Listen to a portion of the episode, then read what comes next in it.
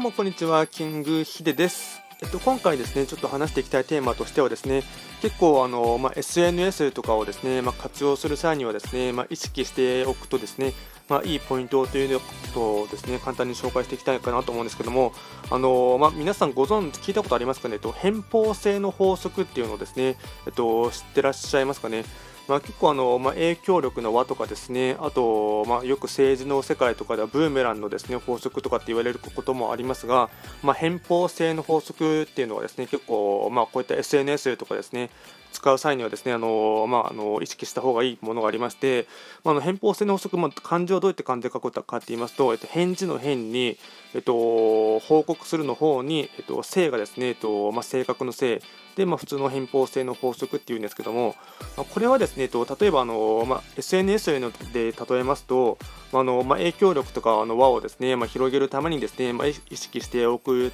まあ、ポイントとしてですね、まあ、例えばなんですけども自分が言った言葉とかですね、まあ、書いた文章とか、まあ、ポジティブなことを書けばですね、ま、ポジティブな、まあ、のユーザーが集まってきてですねあと、まあ、ネガティブな発言とかですね、ま、ネガティブなワードとかを使うとですね、ま、それに関してのですね、と、ま、ことが返ってくるっていうのがですね、ま、いわゆる偏方性の補足っていうのがありまして、でま、よくこれは YouTube の世界とかではですね、まあ、如実に現れることなんですけども、やっぱりネガティブなこととかですね、例えばあの、ま、炎上系のこととかですね、あと悪口系のことをやりやってしまいますと、まあ、あのコメント欄がですね、どうしても荒れてしまったりとかですね、あとそれに関してあの、まあ、嫌がらせの、まあ、直接、まあ、ダイレクトメールとかですね、そういったものが届いてきたりですね、あと中にはその、まあ、過激な人ですと、まあ、自宅とかバレてる方とかですと、まあ、嫌がらせとかが来てしまうというのが、まあ、よく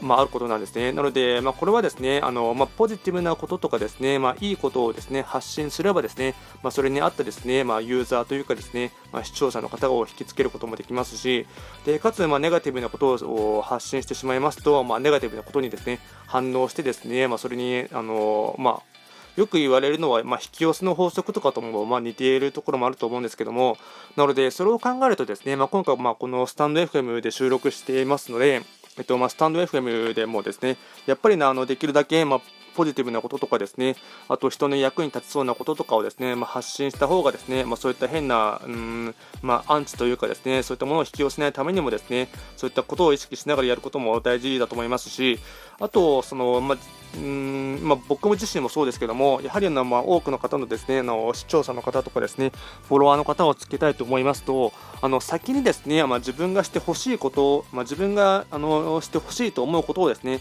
先に他の配信者の方にしてああげるってことを意識するのもすごい大事だと思うんですね。まあ、例えば、まあ、あくまでも例を挙げていきますと、まあ、あの先にですねいいねを押しに行くとかですねあと先にフォローをしてあげるとかですね。そういったところをですね、ま、自分自身があのして、ま、喜ぶことをですね先に他の配信者の方にしてあげることによってですね、えっとま、認知を広めることもできますし、ま、それによってですね、ま、フォロー返し今今でしたら全然フォロー返しとかですねそういった文化ももう根付いていらっしゃいますのでなので、ま、先に多くいいねとかですねあとたくさん、まあ、他の人のですね配信を聞きに行くとかですねあとライブ配信とか聞きに行った際には、ま、できるだけ、ま、たくさんココメントを送ったりですね、あのー、ま、うん、中にはあのなんていうんですかね、ハートとか送ったりしてですね、あのー、ま、応援している姿勢をですね、あの示すっていうのはですね、すごい大事だと思うんですね。でそういったことをした上でですね、まあ、すぐにもちろんあの、ま、見返りを求めてやることではありませんが、まあ、そういったことをあの、まあ、積み重ねていく上でですね、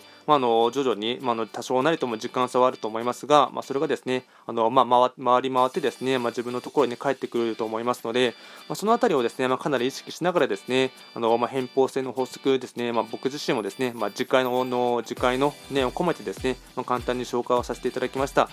あの最後まで聞いていただきましてありがとうございました。